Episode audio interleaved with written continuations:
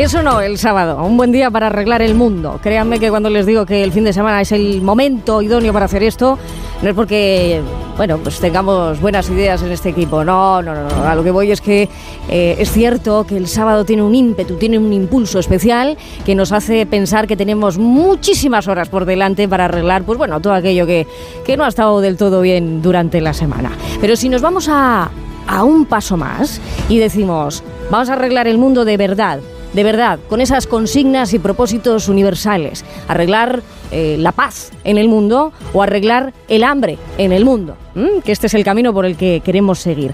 Bueno, pues hay quien no le basta con querer, con pensar o con imaginar en que eso es posible, sino que empieza a actuar. Ya hemos dicho que el hambre en el mundo afecta a más de 700 millones de personas en el mundo, según el último informe de Naciones Unidas, y vamos a tener que hacernos la siguiente pregunta muy pronto, ¿eh? y es cómo vamos a abastecernos, ¿eh? siendo cada vez más en este planeta. Se estima más o menos que en 2050 vamos a llegar a ser 10.000 millones de habitantes, así que necesitamos hablar con personas que estén dando pasos firmes hacia ese camino. Bien, en España tenemos personas muy convencidas de que cada año se proponen mejorar el mundo y están en ello. Ese es el caso de Pablo Garrido Barros. Él ha investigado durante cuatro años en el Instituto de Tecnología de California. Eso es uno de los institutos más selectivos del mundo y en Estados Unidos el, acceso de los estudiantes de doctorado es muy, muy, muy limitado y tuvo la oportunidad de quedarse allí. ¿Qué es lo que decidió al cabo de un tiempo? Volver a casa. Él ha hecho el viaje de ida y vuelta de esa fuga de nuestros grandes cerebros y ha decidido seguir una investigación de la que está pendiente todo el mundo aquí en España. ¿eh? De eh, Granada al mundo.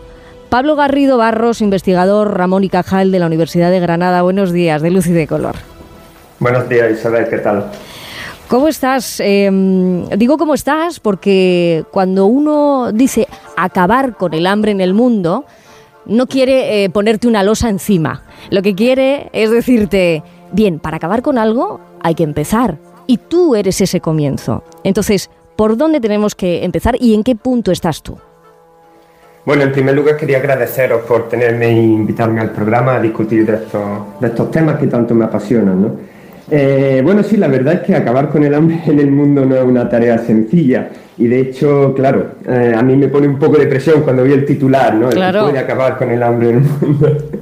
la verdad es que sí, pero bueno, yo le veo algo positivo, ya es que conseguí transmitir este, esa ilusión, ¿no? esa motivación por abordar uno de los problemas más importantes, eh, como viene a ser el hambre. Entonces, desde mi punto de vista, que es científico, porque claro, como decías antes, el tema de acabar con el hambre en el mundo es un, es un problema complejo, ¿no? Tiene mucha, muchos aspectos económicos, geopolíticos. Sí, el económico ha quedado clarísimo. 8.000 millones. Con eso, eh, que cada uno eche sus cuentas, ¿no? 8.000 millones.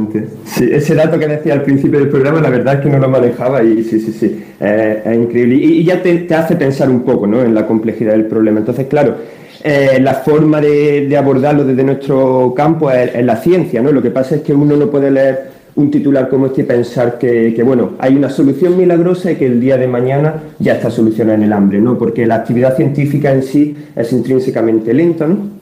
Y, todo comienza con una muy buena idea, pero luego sigue con años de trabajo.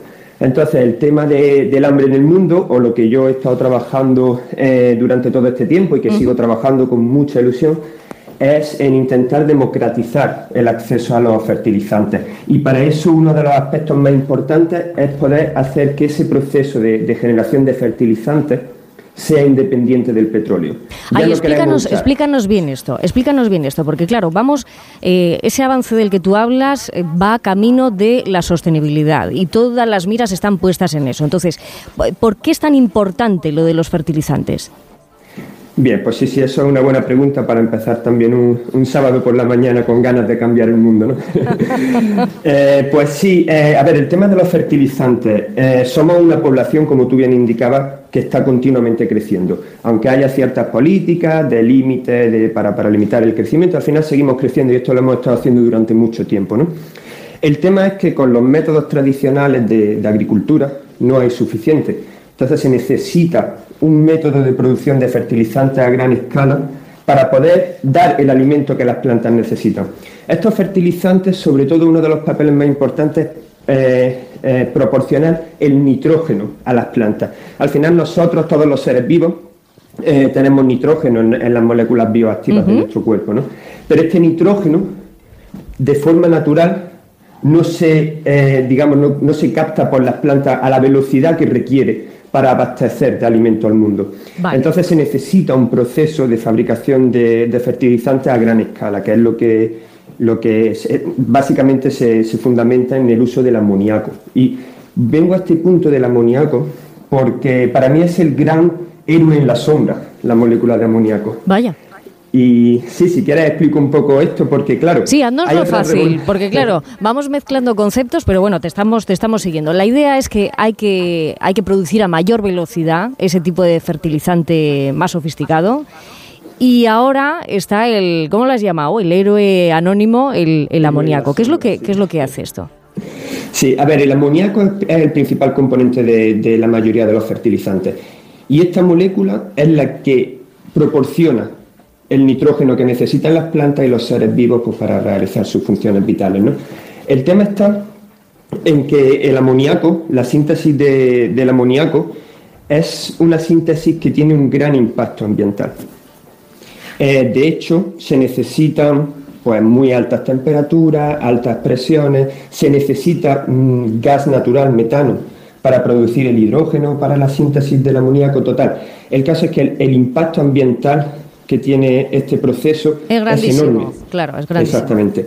Pero si bien es verdad que cuando se desarrolló este primer proceso, allá eh, a principios del siglo XX, eh, por el profesor Fritz Haber y Karl Bosch, eh, se llama el proceso Haber-Bosch de síntesis de amoníaco. Este proceso ha sido el que ha permitido que evolucionemos a, un mundo con esta inmensa población. De hecho, se dice que no estaríamos, más de la mitad de las personas, hoy en día no estaríamos si no hubiese sido gracias al proceso Haber-Bosch, porque este proceso permitió producir amoníaco a gran escala y este amoníaco es el que se usa en la síntesis de los fertilizantes. Entonces, en este caso estamos hablando de que se calcula que alrededor, por poner datos curiosos sobre la mesa y que no sea todo demasiado técnico también un sábado, eh, el 50%, alrededor del 50% de los átomos de nitrógeno de nuestro cuerpo vienen de este proceso industrial que desarrollaron el profesor Harris y Bosch. Y en todo esto, en todo esto que, que, estás contando, Pablo, ¿qué tiene que ver o qué importancia tiene para ti también seguir la investigación sobre el uso de la energía solar para prácticamente todo?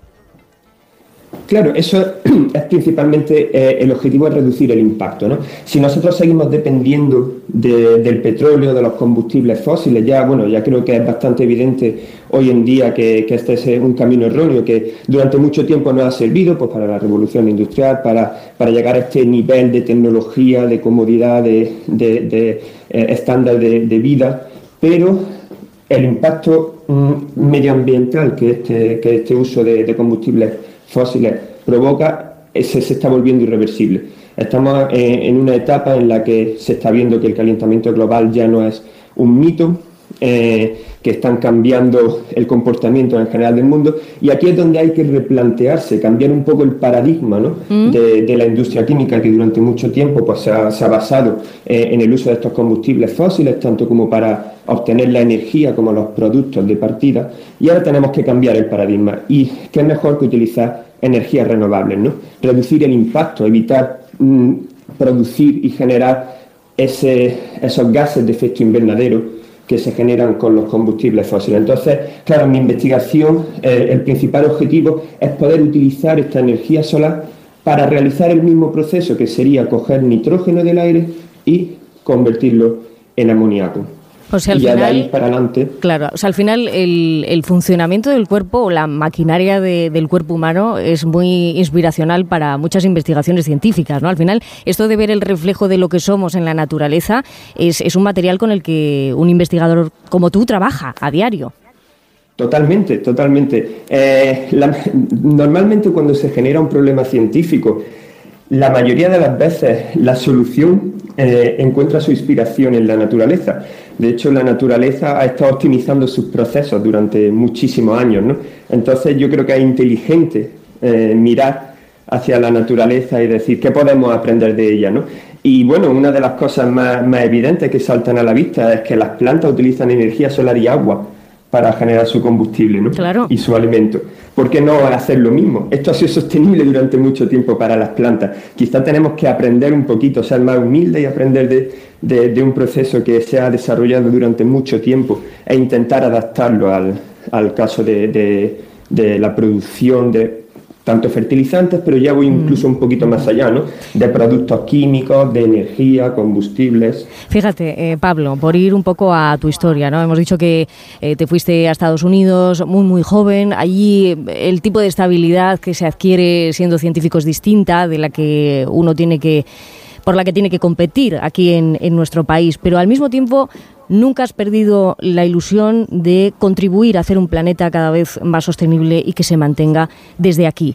La refutación a tu, a tu decisión, ¿eh? de decir, vuelvo y desde aquí, desde mi país, sigo investigando, ¿cuál fue la definitiva? ¿Eh? Y no me refiero solamente a las oportunidades académicas, sino qué había dentro de ti para decir, quiero desarrollar esto y lo quiero hacer en casa.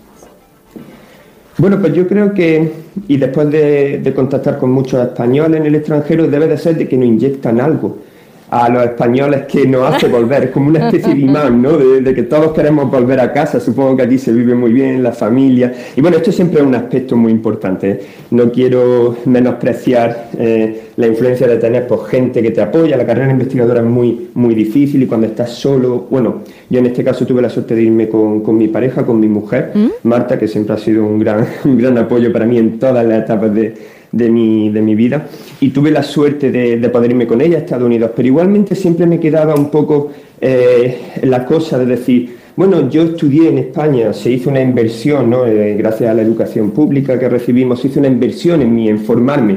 Y bueno, yo creo que una primera etapa de salir fuera, de ver, de ver mundo, ¿no? de, de cruzar la frontera, yo creo que es súper enriquecedora. Puedes ver, de hecho se lleva haciendo siempre en la academia. En el mundo académico eh, irte al laboratorio de, otro profesor conocido, aprender sus técnicas, esto es súper enriquecedor y puede permitirte expandir ¿no? Eh, eh, tu, tu, conocimiento, tus posibilidades. Entonces, claro, una vez estando allí fue ya cuando me replanteé, bueno, yo ya me he formado, he visto un problema que me encanta, me apasiona, creo que tengo las técnicas y el conocimiento para poder abordarlo, ¿por qué no hacerlo desde casa? ¿no? Y de hecho, en España yo creo que somos un sitio privilegiado en cuanto a energía solar, porque es un país bastante eh, soleado, ¿no? Amigo. y creo que además, mm. creo que además se están, se están tomando eh, decisiones eh, correctas en, en, torno al uso de la, de la energía renovable. Quizá todo podría ir un poco más rápido, ¿no? Siempre nos vamos en eso, en eso nos vamos a pillar siempre los dedos, ¿eh? Pablo, en eso siempre. Pero aún así, eh, el que a esta hora de la mañana estemos hablando en directo, que tú eh, transmitas, como te digo, eh, este impulso que te hizo volver y con el que estás trabajando a diario para acabar con el hambre en el mundo desde un punto de vista científico tiene un mérito que queremos reconocer desde aquí, que seguramente todo el mundo que te está escuchando también lo, lo hace. Pablo Garrido Barros, investigador Ramón y Cajal de la Universidad de Granada. Ojo con este nombre y estos apellidos, está en el punto de mira de todas las revistas científicas de prestigio, porque en él y en su ilusión está la clave con la que es posible que acabemos con el hambre en el mundo. Pablo, te agradezco muchísimo ¿eh? esta mañana. Muchísimas gracias a vosotros. Un abrazo, ondulado.